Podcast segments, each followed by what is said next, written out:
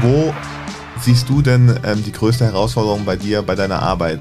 Also mir fällt da spontan ein, ohne jetzt überlegt zu haben, ob das auch so meine persönliche Herausforderung ist, aber das ist so übergeordnet das, was ich beobachte. Ähm, es wird schon sehr viel von diesen jungen Menschen erwartet. Herzlich willkommen zu einer neuen Folge des Schnittstellenpass.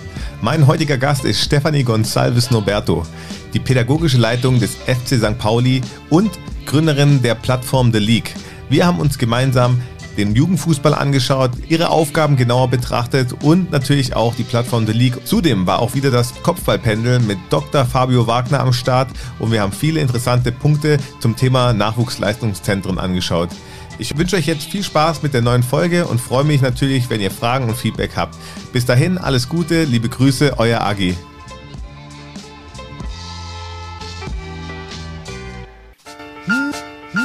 Schnittstellenpass, der Podcast zwischen Amateur und Profi mit Marc Agimang und spannenden Gästen.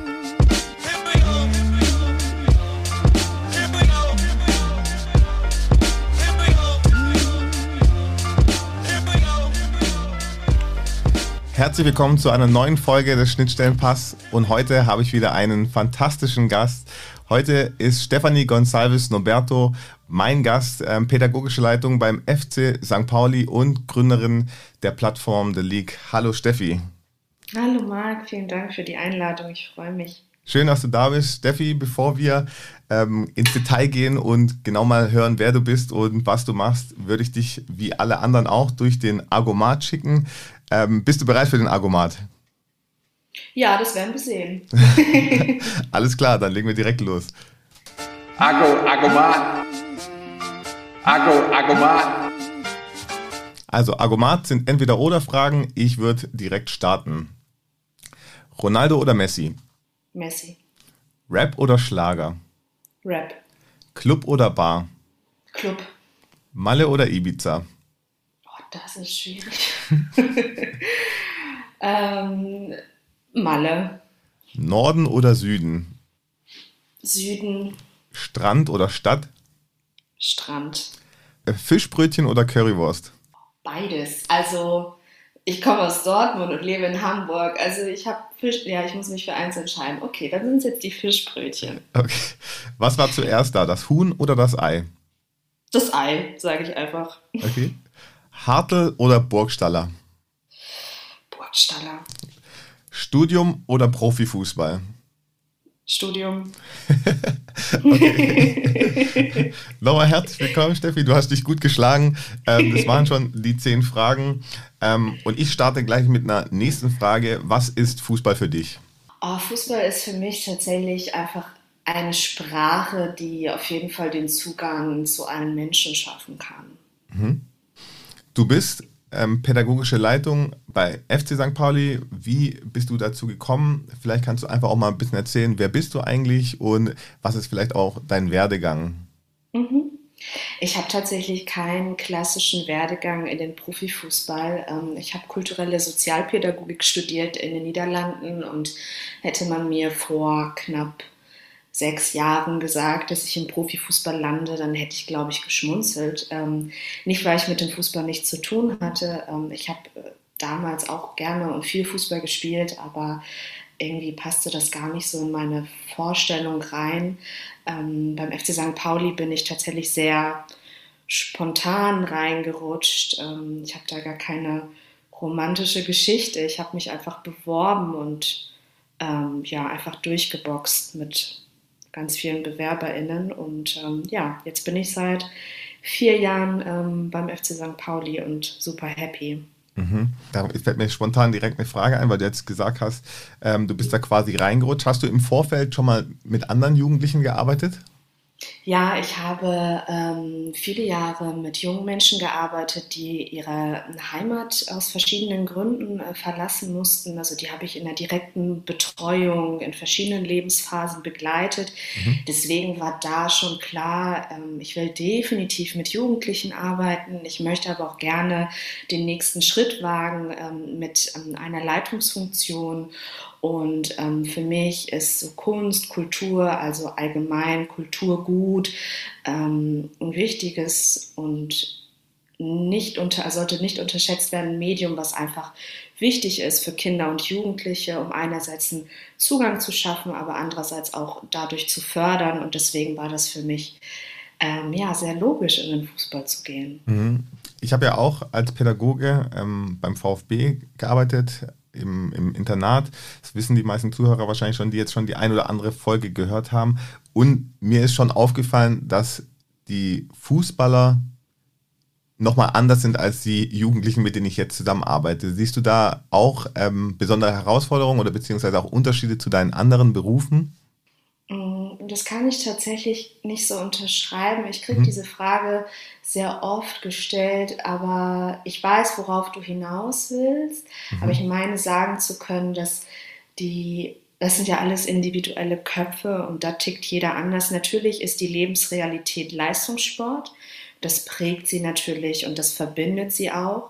Und dennoch, ähm, wenn sie zum Nachwuchsleistungszentrum kommen, hat jeder einfach eine individuelle Geschichte, ähm, ja, sein Päckchen zu tragen, wie ich immer sage. Und äh, da versuche ich sie abzuholen. Und da meine ich sagen zu können, mm, sind es am Ende des Tages Jugendliche. Natürlich, ich habe, wie gesagt, mit jungen Geflüchteten gearbeitet, da waren die Themen teilweise andere. Ähm, aber auch bei uns im Nachwuchsleistungszentrum ähm, sind solche Lebensrealitäten des aus der Heimat fliehen, ähm, ja, bei uns auch Alltag. Mhm. Als pädagogische Leitung hast du natürlich auch Verantwortung. Was ist denn genau deine Aufgabe beim FC St. Pauli als pädagogische Leitung?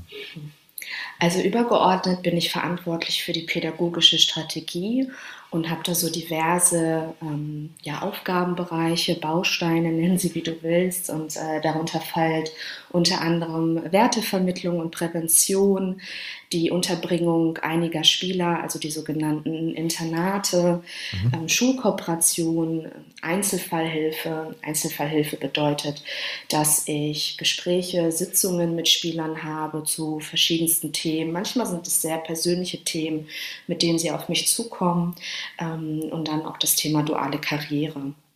Okay. Kannst du uns mal durch ein, ich weiß, die normalen Tage gibt es nicht, aber durch einen ganz normalen Tag ähm, durchführen? Wie wird ja. so ein Tag bei dir aussehen? Ich kann ja mal zwei Beispiele nennen, die sehr unterschiedlich sind. Mhm. Ähm, vor einigen Tagen saß ich sehr viel am Laptop und habe Workshops ähm, organisiert, also war dementsprechend mit externen ReferentInnen im Austausch zum Thema Sexismus und Rassismus, wo es meine Aufgabe ist, sowohl für die Spieler als auch für die MitarbeiterInnen Workshops zu organisieren. Also das ist sehr computerlastig, ähm, man konzipiert gemeinsam Ideen, ähm, man plant die Räumlichkeiten, die Zeiten, ähm, die Kommunikation mit den Spielern und und den MitarbeiterInnen. Und gestern war zum Beispiel so ein ganz anderer Tag. Ähm, die habe ich auch eher selten, weil das dann meine KollegInnen im Internat übernehmen. Gestern ähm, habe ich krankheitsbedingt ähm, ja, die Stellung übernommen im Internat und habe mit unseren Spielern einen Banner erstellt für, die, ähm, für den Hanau-Gedenktag jetzt am 19.02. Da spielt unsere U19 und unsere U17 gegen Cottbus und Hannover 96 und wir werden gemeinsam eine Schweigeminute einführen. Also mein Tag war gestern geprägt von vielen sensiblen und persönlichen Gesprächen der Jungs, Musik gehört, wir haben uns abends Essen gegönnt, uns ausgetauscht ging um Liebe, dann haben sie angefangen zu lachen und haben gesagt, Steffi, was ist denn Liebe? Und ähm, ja, solche Tage gibt es dann auch, wo ich mich einfach nur zurücklehne und ähm, ja, einfach Teil der Gruppe bin und mhm. sie in ihrem Sein auch ein Stück weit beobachte und für mich auch ganz viel mitnehme. Mhm. Du hast gerade ähm, angesprochen, dass ihr auch Workshops konzipiert, die ihr dann auch mit den Jugendlichen durchführt. Wie werden solche Workshops angenommen? Ähm, die Fuß, also die Jugendlichen sind natürlich auch zeitlich sehr eingespannt, was den Fußball angeht, natürlich auch was die schulischen Herausforderungen angeht. Dann kommen quasi noch pädagogische Workshops bzw. Herausforderungen auf die Jugendlichen zu. Wie wird das denn angenommen? Natürlich ist der Alltag dieser Jungs ähm, nicht zu unterschätzen. Mhm. Ich sage aber auch immer, dass neben der Schule die Nachwuchsleistungszentren einer der größten Sozialräume sind.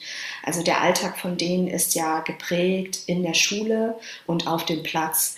Und ich bin ganz klar der Meinung, und das sind wir alle im Nachwuchsleistungszentrum, und diese Haltung ist wichtig zu sagen, wir müssen diese Zeit freiräumen für verschiedenste Themen, die fernab vom Platz stattfinden und aber auch erkennen, dass wenn wir diese Themen platzieren, sie auch einen ganz starken Einfluss auf den Platz haben können.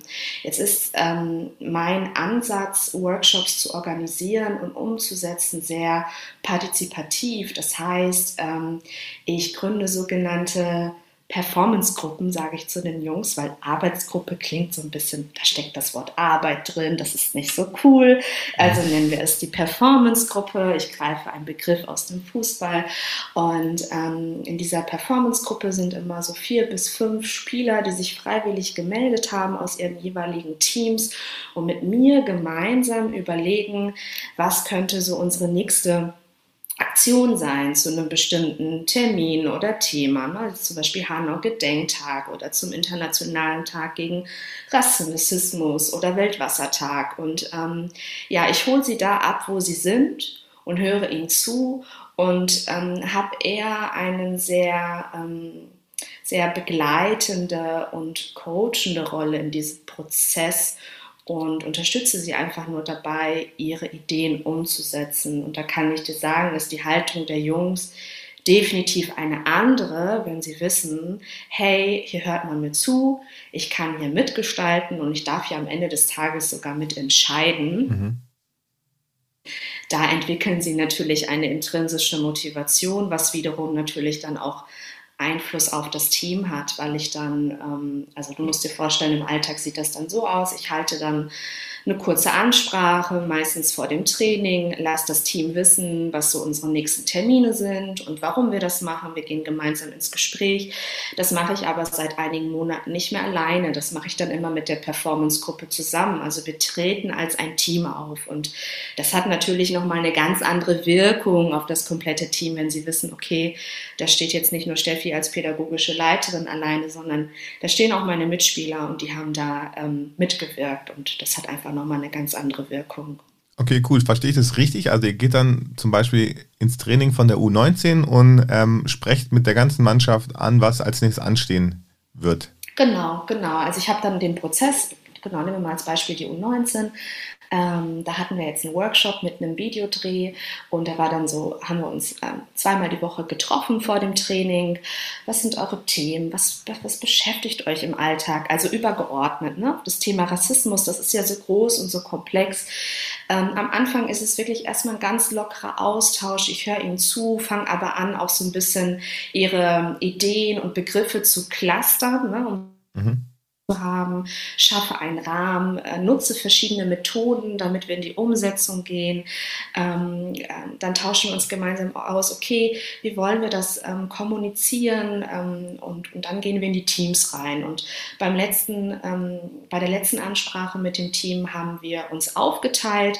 Ähm, jeder Spieler hat dann eine Gruppe von Spielern bekommen und ähm, ja, sie wissen lassen, wie wir vorgehen werden bei der nächsten Aktion. Ähm, in dem Fall war es dann so, dass sie sogar eine kleine Aufgabe bekommen haben und ähm, gemeinsam in den Austausch gegangen sind und ähm, so ein bisschen nochmal, warum ist das so wichtig, neben dem Platz zu erkennen, dass das auch relevant ist auf dem Platz, ähm, diese Spieler nehmen dann ja in diesem Moment, wenn sie vor der Mannschaft sprechen, ja auch eine Führungsrolle ein. Und dann ist es meine Aufgabe, auch ein Stück weit sie darin zu beobachten und zu erkennen, ob da nicht sogar eine Ressource drin steckt, ja, in dem mhm. sie vielleicht sogar gut sind und da mit den TrainerInnen auch in den Austausch zu gehen und zu sagen, hey, schau mal, ähm, hab mal den Blick auf den Spieler und lass uns das vielleicht, wenn das Potenzial hat, vielleicht gemeinsam auch noch ähm, ja, entwickeln und fördern, weil da steckt auf jeden Fall Potenzial drin. Mhm. Also ich finde, das klingt sehr spannend und ähm, ich finde es auch sehr interessant, dass ihr immer die Verknüpfung zum Fußball herstellt. Glaubst du, dass die Art und Weise, wie ihr das macht, dass die verbreitet ist in, in vielen anderen Vereinen auch oder dass ihr schon da vielleicht eine Vorreiterrolle habt beim FC St. Pauli? ich sage immer, ich schaue immer so ungern nach links und mhm. rechts. Ich mag ungern sagen, wir sind da die VorreiterInnen und wir machen das besser. Ähm, ich bin bei meiner Arbeit immer sehr fokussiert auf mich und mein, ja, meine Wirkungsbereiche. Ähm, ich kann aber sagen, das, was wir machen, ist wirklich zeitaufwendig. Wir mhm. machen nicht nur einmal pro Saison einen Workshop, sondern sie finden kontinuierlich statt. Also zum Beispiel am 19.02. ist der Hanau-Gedenktag. Die Jungs werden eine Schweigeminute umsetzen. Ein Monat später haben sie einen Workshop mit der Hanau-Initiative und einem Angehörigen. Also wir, wir erzählen eine gemeinsame Geschichte, also wir erleben eine gemeinsame Geschichte und die findet nicht nur einmal pro Saison statt, sondern fortlaufend. Man muss es vielleicht mal für die Zuhörer auch erklären. Also es gibt ja Vorschriften bzw.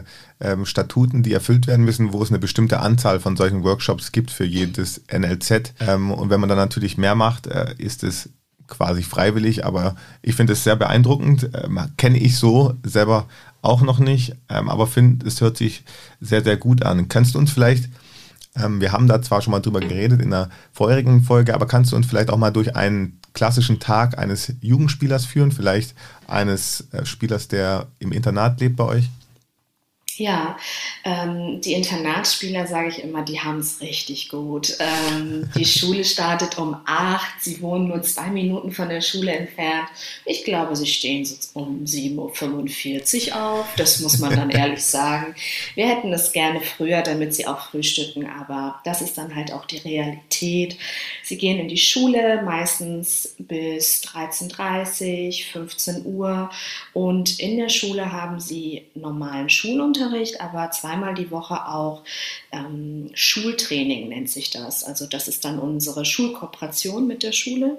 Mhm. Und ähm, sie werden dann aus dem, ja, aus dem Unterricht rausgenommen für 90 Minuten und haben dann auf unseren Plätzen alle gemeinsam ähm, alt, also nicht in, in den Teams, sondern in gemischten Gruppen Training. Ähm, da sie in der Schule dann dementsprechend fehlen und dann auch Schulstoff verpasst haben, haben sie zwei bis dreimal die Woche unser Schulprojekt. Das heißt, nach dem regulären Schulunterricht, also wenn ich sage, Sie haben zwischen 13.30 Uhr und 15 Uhr Schulschluss, gehen Sie noch für mindestens eine Stunde in unser Schulprojekt, wo ähm, Lehrkräfte vom, vom FC St. Pauli die Jungs in ihren Schulthemen begleiten, sei es Hausaufgaben machen, für, den, für irgendwelche Klausuren vorbereiten oder auch Klausuren nachzuschreiben. Mhm. Und ähm, genau, dann, dann gehen sie zurück ins Haus, haben meistens dann auch schon Termine mit der Pädagogin ähm, Linda Streich, die im Haus arbeitet. Einmal die Woche haben sie ein, ein Wochenplangespräch, da wird gemeinsam ähm, ja, auf, auf die letzte Woche geschaut, was ist gut gelaufen, was ist vielleicht nicht so gut gelaufen, was muss man dafür tun, damit es besser läuft und einen Ausblick auf die Woche. Also ein Stück weit sie ähm, an eine vorausschauende Planung heranführen. Ähm, zum Beispiel, ich habe am Samstag ein Auswärtsspiel ähm, in Berlin. Was muss ich dafür tun? Ja, ich muss meine Tasche packen. Ich brauche vielleicht eine Entschuldigung für die Schule ähm, und dann noch gemeinsam zu überlegen, okay, wann muss was gemacht werden und sie da so ein bisschen aus ihrer ja auch Komfortzone zu locken und sie dazu einladen, ähm, vorausschauend ihre Tage zu planen. Und ähm, dann haben sie immer wieder Zeit, natürlich sich auch zurückzulehnen oder ähm, na, Jugendliche halt sind, auch mit Freundinnen abzuhängen. Und dann gehen sie meistens auch schon zwischen 16 und 17 Uhr ähm, ins Nachwuchsleistungszentrum und haben Krafttraining, normales Training und kommen dann auch erst so gegen 30 und Viertel vor neun zurück ins Haus. Mhm. Und dann ist der Tag meistens auch vorbei. Einige der Jungs sind dann, äh, wie meine Kollegin immer sagt, dann noch recht redebedürftig. ähm, die ziehen sich ihre Dienste dann auch mal ähm, in die Abendstunden und dann sitzt man eigentlich zusammen, tauscht sich aus, lässt den Tag Revue passieren. Ähm, ja, kurzer Blick in den nächsten Tag, was steht an und ähm, Und dann ist der Tag auch vorbei. Mhm. Du hast gerade von Diensten gesprochen. Welche Dienste gibt es denn für die Jugendlichen, zum Beispiel in einem Internat? Äh, ja, sie haben einen, einen einen Dienstplan, einen Mitwirkungsplan. Ähm, da Der wird bestimmt geliebt. Ja, sehr. ja. ja. sehr. Also da schreit auch jeder Hurra. Es sind so sehr klassische Hauswirtschaftsaufgaben. Ähm, das sind so kleinere Themen, wo wir ganz klar sagen, wenn die Jungs hier ausziehen nach drei, vier Jahren, dann sollen sie auf jeden Fall auch ein bisschen was mitnehmen. Ähm, das heißt, also sind so Alltagssachen, ne? also Spülmaschine anschmeißen, die Küche aufräumen, Wohnbereich aufräumen, Müll rausbringen. Ähm, also das, was jeder normale Mensch machen muss. Aber für alle da draußen, ähm, wir haben natürlich auch eine Reinigungsfirma, die dreimal die Woche da ist und äh, die übergeordneten ähm, Themen äh, macht. Aber so diese Alltagsaufgaben äh, kriegen sie tatsächlich bei uns nichts geschenkt. Also ich kann aus meiner Erfahrung sagen, ähm, es war sehr gut, dass es eine Reinigungsfirma gab, sonst wäre es, glaube ich, ja interessant geworden, trotz ja, ja. gewisser Dienste, ja. Ähm, da habe ich vielleicht auch ähm, ja die nächste Frage gleich an dich. Für mich war das da manchmal auch eine Herausforderung. Wo siehst du denn ähm, die größte Herausforderung bei dir, bei deiner Arbeit? Also ja, ich lasse einfach mal so stehen. Wo gibt es bei dir Herausforderungen?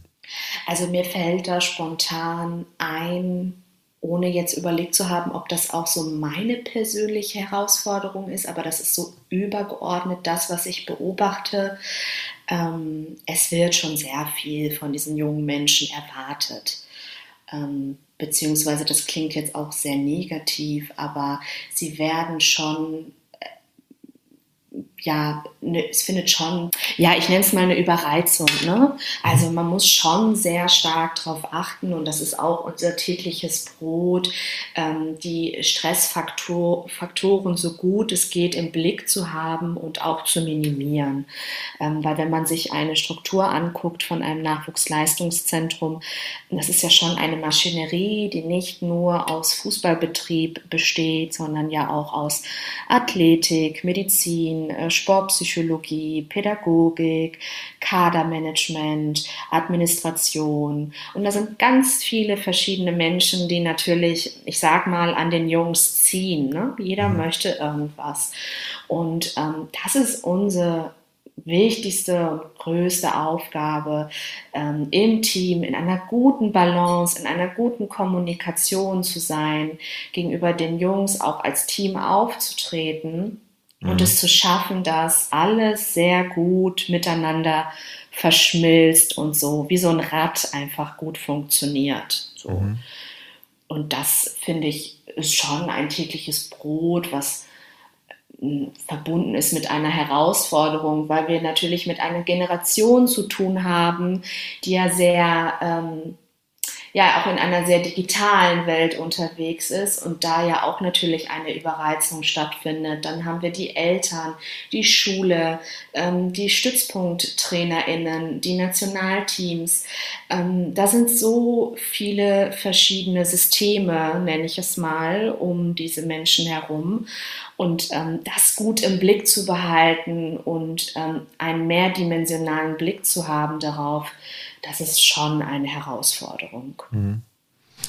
Das kann ich sehr gut nachvollziehen, was du sagst. Was ich persönlich auch ein bisschen als Herausforderung wahrgenommen habe äh, in meiner Zeit, ich weiß jetzt nicht, wie das bei dir ist, war auch ähm, mit der Erwartungshaltung der Eltern umzugehen. Also ich hatte oft das Gefühl, dass die Eltern ähm, quasi ihre Kinder in unsere Obhut natürlich geben, aber dann auch die Erwartung haben, okay, das wird ein Einserschüler und direkt ein Profi und dass da natürlich viel dazugehört ähm, ja, es war manchen, glaube ich, nicht so bewusst, beziehungsweise haben das dann ein bisschen von sich weggewiesen und gesagt, okay, ihr macht es mal. Ja, ich denke, dass dafür eine, ja, eine transparente Kommunikation einfach sehr wichtig ist. Mhm. Ähm, auch eine Haltung des, wir sind hier nicht nur ein Dienstleister, sondern hier arbeitet man zusammen und man erwartet dann dementsprechend ja auch, ähm, ja, dass alle aktiv sind in diesem, in diesem Bereich. Ähm, aber jetzt, wo du das nennst, fällt mir auch ein, ja, das ist auch eine große Herausforderung. Äh, mhm. Viele Profiklubs, dementsprechend viele Nachwuchsleistungszentren, ähm, die ihre Toren öffnen und da ein Servicepaket auf die Beine stellen, was dich teilweise umhaut, was ähm, ja meiner Meinung nach auch teilweise toxisch ist für so junge Menschen, sie dann noch ähm, auf, dem, ja, auf dem Boden der Tatsachen zu behalten. Ähm, aber genau da finde ich es wichtig, eine ehrliche und transparente Kommunikation zu wahren und auch eine, ja, eine offene und aktive Haltung. Ne? Wer mhm. sind wir und ihr habt Erwartungen, ja, aber die haben wir auch. Und wie finden wir da zusammen? Mhm. Aber ich muss auch sagen, das ist auch sehr individuell. Du hast Eltern, die sind sehr aktiv und ähm, haben eine hohe Erwartungshaltung. Wiederum hast du Eltern, die ähm, ja, sich ein bisschen mehr zurückziehen, dem ganzen Prozess und den Expertinnen vertrauen. Das hat immer alles seine Vor- und Nachteile. Hm. Ja, klar, man kann es auch nicht pauschalisieren, das muss ich natürlich auch vielleicht nochmal sagen. Zu meiner Aussage, aber es war doch auch auffällig. Äh, ich, beziehungsweise muss ich sagen, ich hätte das nicht so erwartet, dass es ähm, ja so dann von den Eltern äh, erwartet wird, dass da so viele Sachen dann auch passieren, weil es natürlich, wie du auch gesagt hast, ähm, ein Geben und Nehmen ist und man ja auch nicht wirklich nur ein Dienstleister in dem Fall ist. Ich würde sehr gerne ähm, jetzt ins Kopfballpendel übergehen mit Dr. Fabio Wagner. Ähm, wir haben einen kleinen Beitrag gemacht zum Thema NLZs und es gibt dann natürlich auch noch eine Frage im Anschluss. Mhm. Ist das für dich in Ordnung? Ja, lass uns das mal ausprobieren. Okay. Kopfballpendel mit Dr. Fabio Wagner. Agi, mach jetzt die Musik aus. Jetzt kommt Wissenschaft. Herzlich willkommen zu einer neuen Episode des Kopfball-Panels. Heute an meiner Seite wieder Dr. Fabio Wagner. Hallo, Fabio. Hi, Agi, Servus. Heute ist ja Stefanie Gonçalves Noberto mein Gast. Äh, sie ist die pädagogische Leitung vom FC St. Pauli. Ihr zwei kennt euch ja schon vom IFI, ist das richtig? Ja, wir haben uns da mal kurz kennengelernt in einem Dozentenmeeting, genau. Okay, kannst du vielleicht ganz kurz nur sagen, was das IFI ist, für die Leute, die es nicht wissen? Ja, das IFI ist das Internationale Fußballinstitut mit Sitz in München, Ismaning. Und ja, wir machen alle Themen rund um Fußball, Aus- und Weiterbildung und sind jetzt auch in der Beratung tätig. Okay, da werden wir vielleicht auch nochmal ein bisschen genauer drauf zu sprechen kommen. Wenn wir zwei unsere Folge haben, wie gesagt, die ist nicht vergessen, die wird noch kommen. Ähm, heute sprechen wir natürlich auch über das Thema der NLZs. Äh, die Steffi ist pädagogische Leitung, wie schon erwähnt. Hast du mir ein paar Infos zu diesen NLZs? Ja, auf jeden Fall. Für die Zuhörer, die von Anfang an dabei sind, die erinnern sich ja, dass wir über NLZ schon mal gesprochen haben. Also hier sind ähm, rund 5.500 Jugendliche im Alter von 12 bis 19 aktiv, ja, in rund 280 Mannschaften. Aktuell gibt's, glaube ich, 55 NLZs in Deutschland. Ich habe ähm, ein paar Infos ähm, rausgesucht. Natürlich ist es so, dass die Lizenzierungsordnung der DFL vorschreibt, dass die 36 Profiklubs ein NLZ haben müssen. In der Lizenzordnung der DFL ist ja festgeschrieben, was dann so ein NLZ alles bereitstellen muss. Also müssen natürlich optimale Trainingsbedingungen herrschen, es muss eine sportmedizinische Begleitung stattfinden, ähm, es muss eine Möglichkeit geben, dass Spieler von extern dort auch übernachten können, ja, wie bei deiner Tätigkeit, Agi, beim VfB im Internat. Ja, optimale Qualität ähm, bei den Trainern natürlich. Es müssen auch hauptamtliche Trainer am Start sein.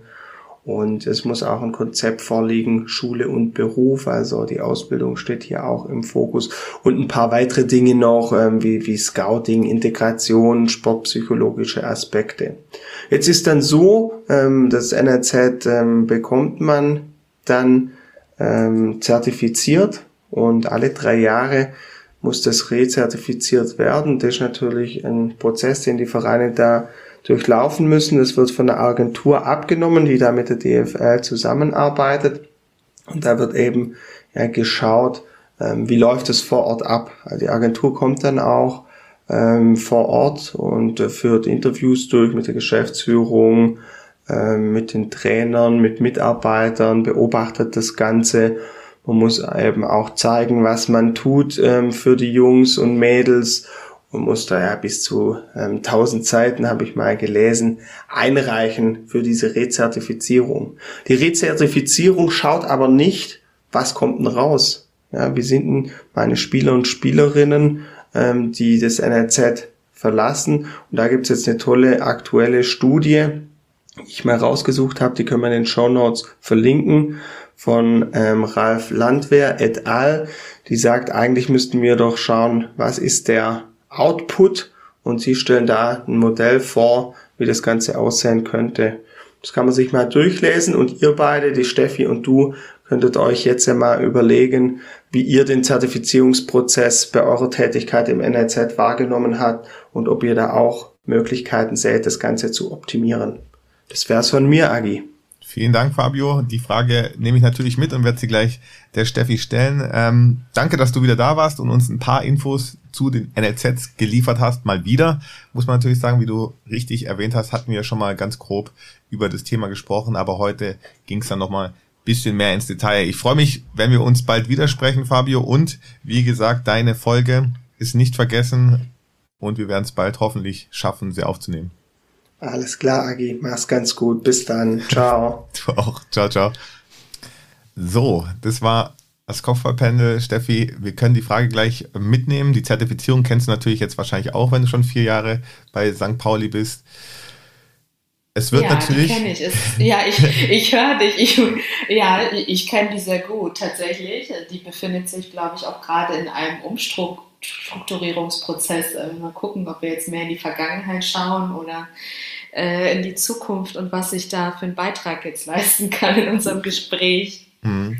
Ähm, also wenn ich rückblickend auch auf die Zertifizierung, wir müssen vielleicht auch gar nicht mehr auf die Zertifizierung an sich gucken, aber ähm, was natürlich klar ist und was, ähm, was mich damals vielleicht auch ein bisschen überrascht hat, ist, es schaffen ja nur sehr, sehr wenig den Sprung in den Profifußball. Das Ziel von dem NLZ ist natürlich, Talente ähm, auszubilden, natürlich ja auch dann irgendwann mal in den Profifußball überzugeben bzw. zu integrieren.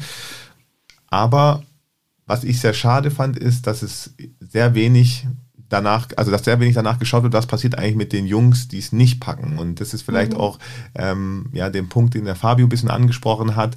Darauf wird ja bei so einer Zertifizierung überhaupt nicht geguckt. Also es wird nur geguckt, wie ist die Situation aktuell in einem Internat. Siehst du das ähnlich oder hast du da eine andere Auffassung zu? Ähm, ja, doch, natürlich. Also so das Thema Anschlussperspektive. Ne? Mhm. Ähm, also auch nach Schule und natürlich nach der Zeit im Nachwuchsleistungszentrum ist natürlich ein sehr wichtiger ähm, Wendepunkt im Leben dieser jungen Menschen, definitiv. Mhm. Ähm, was, was ich da auch, ja, was, mich, was mir aufgefallen ist in der Zeit, ist zum Beispiel auch, das kennst du jetzt wahrscheinlich auch, die meisten Internatsspieler zum Beispiel sind ja auch alle ausgerüstet, zum Beispiel haben Ausrüstungsverträge. Ähm, wenn die den Sprung nicht schaffen, dann laufen ja auch irgendwann mal diese Verträge aus und ähm, die, Teil, die Teilnehmenden, sage ich schon, die Jugendlichen müssen natürlich dann auch wieder ja, lernen, äh, was es bedeutet, was ein paar Kickschuhe kostet, was neue Klamotten kosten, weil ähm, im Vorfeld wird ja vieles gesponsert.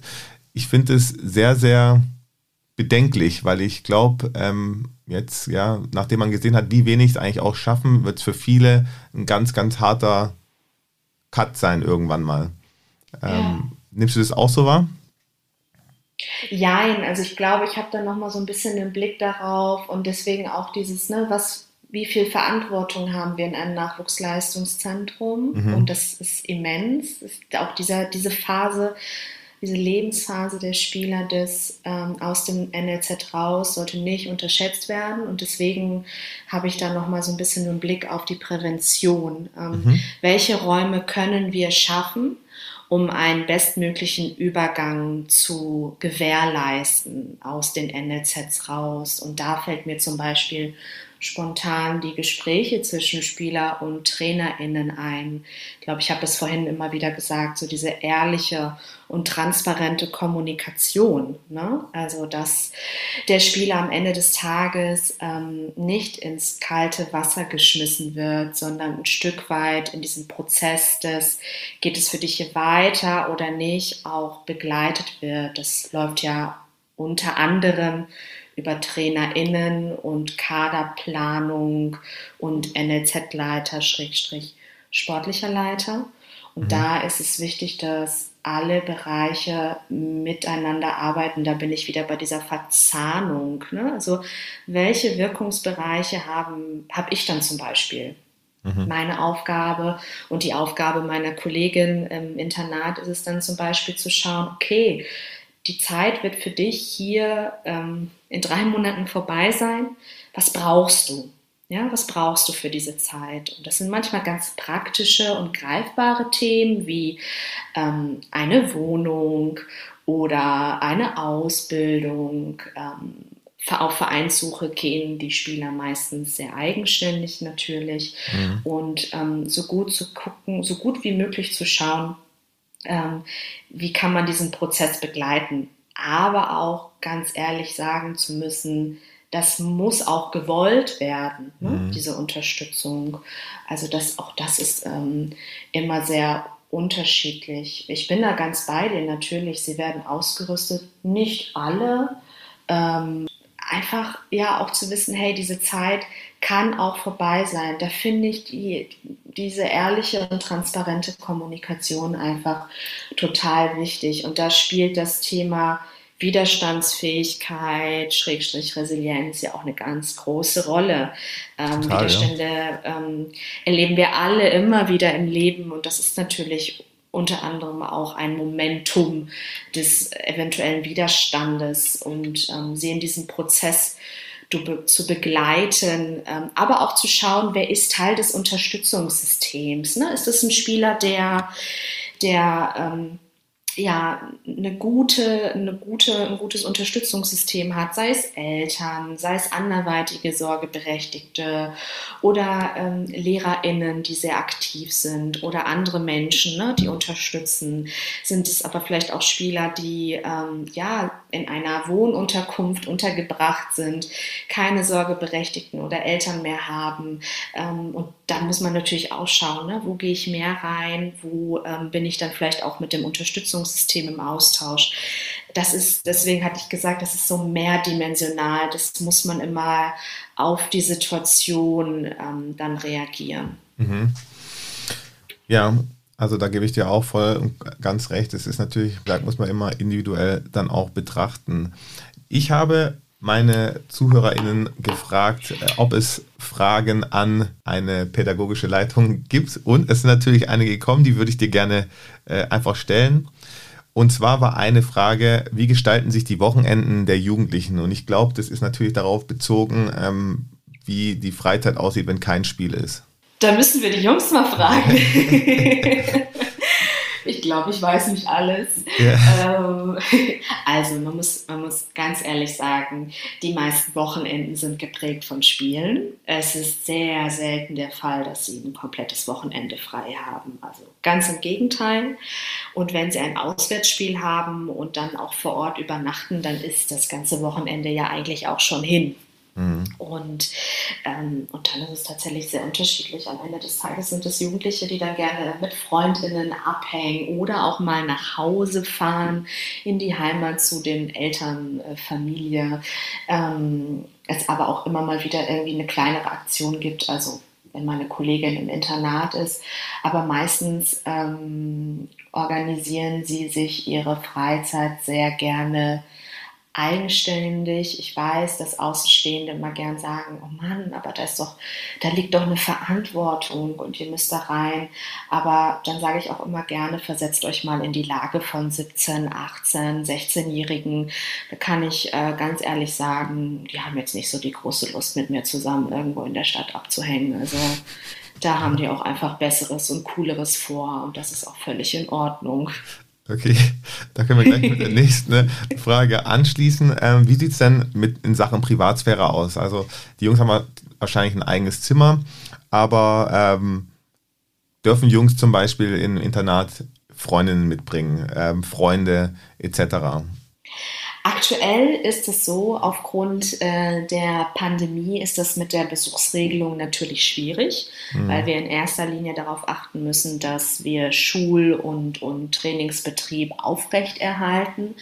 Aber tatsächlich ist äh, Besuch ähm, außerhalb der Pandemie sehr gerne gesehen und halten wir auch für sehr wichtig, weil es gibt auch noch ein Leben neben dem Leistungssport und das möchten wir natürlich gerne fördern. Und da ist das Interesse natürlich auch immer sehr groß, weil wenn wir uns öffnen und sagen, hey, ähm, willkommen, dann nehmen wir ja auch teil an wichtigen Momenten ihres Lebens. Ne? Sie öffnen sich dann auch und sprechen über ihre Themen wie Liebe, Liebeskummer, Beziehungsbruch oder auch nicht. Das wäre wahrscheinlich weniger, wenn wir uns da komplett abschotten würden. Mhm. Aber Besuch darf nicht übernachten, nehme ich dann mal an, oder ist das auch erlaubt?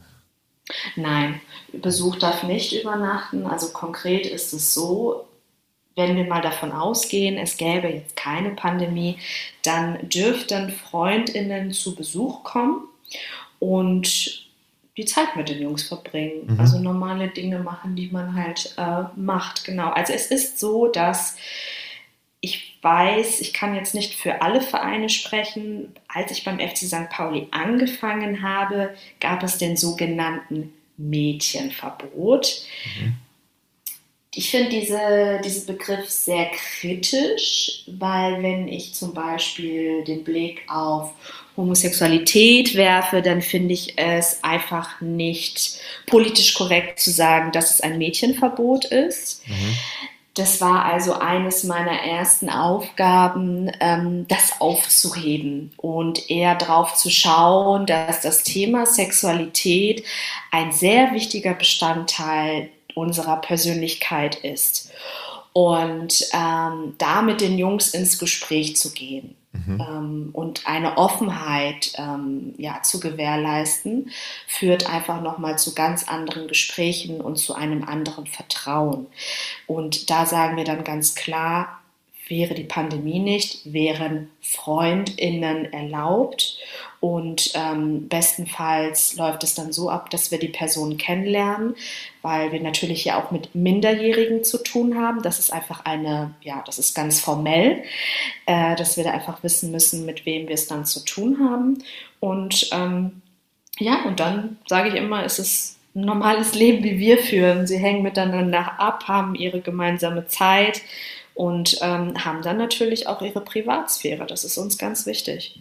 Cool. Also es sind noch ganz, ganz viele Fragen, aber da die Zeit so rennt und ähm, ich noch ein Thema mit dir gerne besprechen möchte, werde ich die anderen Fragen vielleicht mal bei einem zweiten Treffen oder bei, einem zweiten, bei einer zweiten Aufnahme natürlich wieder übernehmen und würde gerne zu deinem anderen Baby, zu deinem anderen Projekt kommen. Und zwar bist du auch die Gründerin von The League. Ähm, vielleicht kannst du mich und alle Zuhörer noch mal kurz abholen. Was hat es denn mit dieser Plattform aus sich und was ist das Ziel? Ähm, The League genau, ist eine Initiative, Plattform für Frauen und nicht-binäre Personen aus dem Sportbusiness. Und mit The League äh, schaffen wir eine Bühne für Menschen, die ähm, zu wenig gesehen und zu wenig gehört werden im Sportbusiness. Und in diesem, in diesem Raum, nenne ich es mal, geht es in erster Linie auch um fachlichen Austausch, also voneinander zu lernen, Vorbilder zu schaffen und auch sich gegenseitig zu empowern, zu inspirieren und auch Synergien zu schaffen. The League gibt es jetzt seit knapp anderthalb Jahren und es finden regelmäßige Events statt. Ähm, unter anderem hatten wir mit Katja Kraus, Sandra Schwedler, ähm, mit dem VfB Stuttgart ähm, Events, aber auch ähm, Talks, zu denen wir eingeladen werden bei zum Beispiel The Zone, wo wir dann natürlich nochmal so übergeordnet mit den Unternehmen in den Austausch gehen. Und ähm, ja, nach anderthalb Jahren kann ich sagen, ähm, wir sind noch nicht am Ziel, aber es bewegt sich gerade sehr viel im Sportbusiness und das ist schön zu beobachten, dass äh, auch unsere Arbeit und natürlich die Arbeit vieler anderer Initiativen, die sich tagtäglich für dieses Thema einsetzen, ähm, ja auch Früchte zeigt. Mhm. Das ist wirklich ähm, ja ein sehr, sehr, eine sehr, sehr coole Plattform. Ich war auch schon mal bei einem Event dabei und habe äh, bei einer Talkrunde zugehört und fand es wirklich sehr, sehr spannend. Ähm, man kann euch auf LinkedIn folgen und auf allen anderen Plattformen auch. Und da gibt es immer wieder tolle Beiträge und natürlich auch Statistiken, die verblüffen bzw. erschrecken und natürlich ähm, ja genau motivieren sollen, da weiterzumachen, wo ihr gerade dran seid. Eine Zuhörerfrage die kann ich wahrscheinlich an The League weitergeben, beziehungsweise ähm, deswegen ist es auch so wichtig, dass es solche Plattformen gibt. Und zwar war eine Frage, wann es endlich NLZs für Mädchen gibt. Und ähm, weil es gibt ja von Profivereinen noch gar nicht, ist natürlich auch ein Thema, was ich auch mit der Friederike Kromp, die U17-Nationaltrainerin vom DFB schon besprochen hatte, ähm, ist natürlich was, was man auch vorantreiben sollte. Ja, das ist wirklich ein strukturelles Dilemma Mhm. Ich kann das gar nicht schönreden, denn die Infrastrukturen sind gegeben, ähm, um die Toren zu öffnen. Ähm, es ist wissenschaftlich bewiesen, ähm, wie, wie gut es uns täte, äh, Teams und Gruppen zu mischen.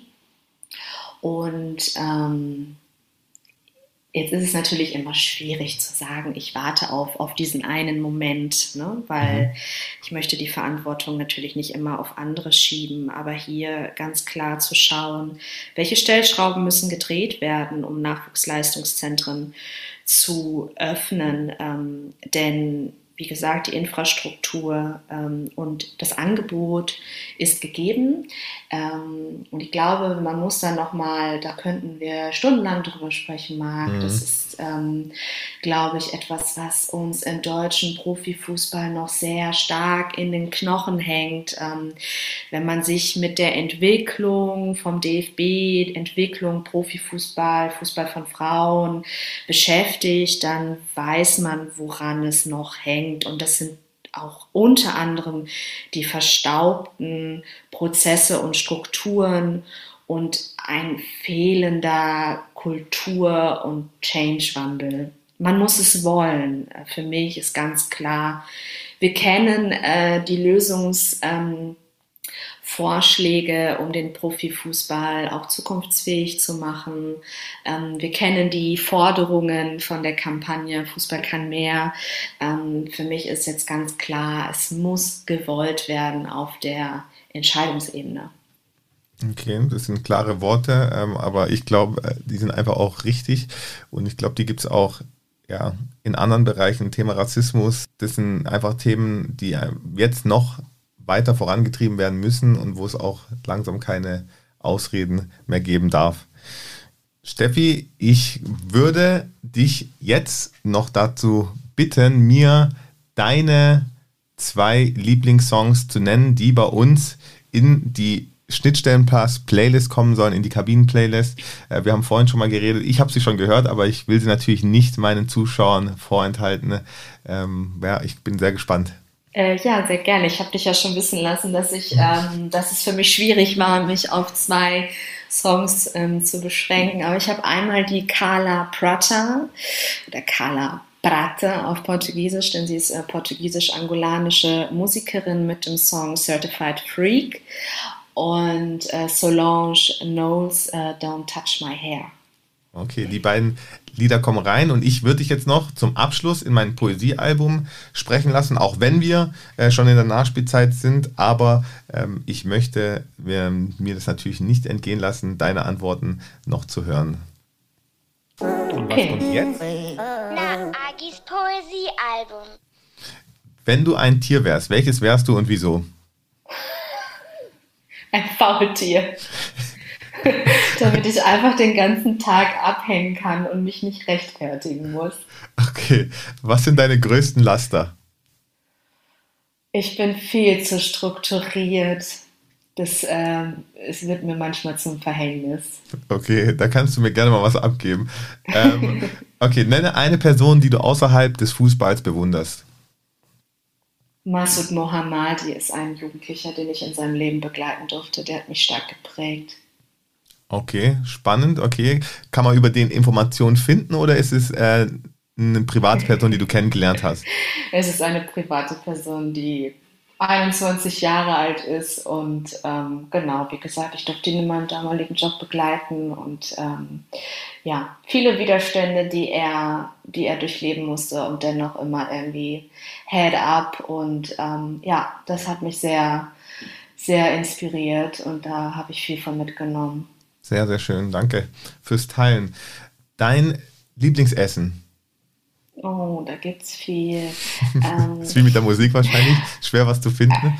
Also es heißt Esorde de Marisco und das ist ein portugiesisches Essen. Man hat früher gesagt, das Essen für Arme. Ähm, das ist eigentlich einfach Brot mit Olivenöl und Knoblauch gekocht und ähm, jetzt, weil wir uns das ja auch leisten können, äh, kommen dann noch Gambas rein und das ist ein Essen, was ich absolut liebe, das nicht lecker aussieht, aber es schmeckt total gut. Okay. Steffi, vielen, vielen Dank, dass du dir die Zeit genommen hast und mir hier Rede und Antwort gestanden hast. Äh, es war wirklich sehr, sehr informativ und ich finde, äh, ihr habt einen tollen Ansatz, äh, mit dem ihr mit den Jugendlichen arbeitet. Ich wünsche dir für die Zukunft alles, alles Gute und ich empfehle allen Zuhörern, sich bitte The League mal genauer anzuschauen. Ich werde auch alle Plattformen, wo man euch finden kann, verlinken in den Show Notes und ich hoffe, dass ich noch ganz, ganz viel von euch hören werde und ihr euren Weg als Plattform gehen werdet und ganz viele Leute erreicht. Ja, vielen Dank für das Gespräch. Hat mich total gefreut, Marc. Dir auch alles Gute. Vielen, vielen Dank. Dann bis ganz bald und alle Zuhörer, vielen Dank fürs Zuhören. Wenn ihr Fragen habt, die wir jetzt noch nicht geklärt haben, könnt ihr sie mir gerne zukommen lassen und ich werde sie weiterleiten an die Steffi. In diesem Sinne, einen schönen Tag.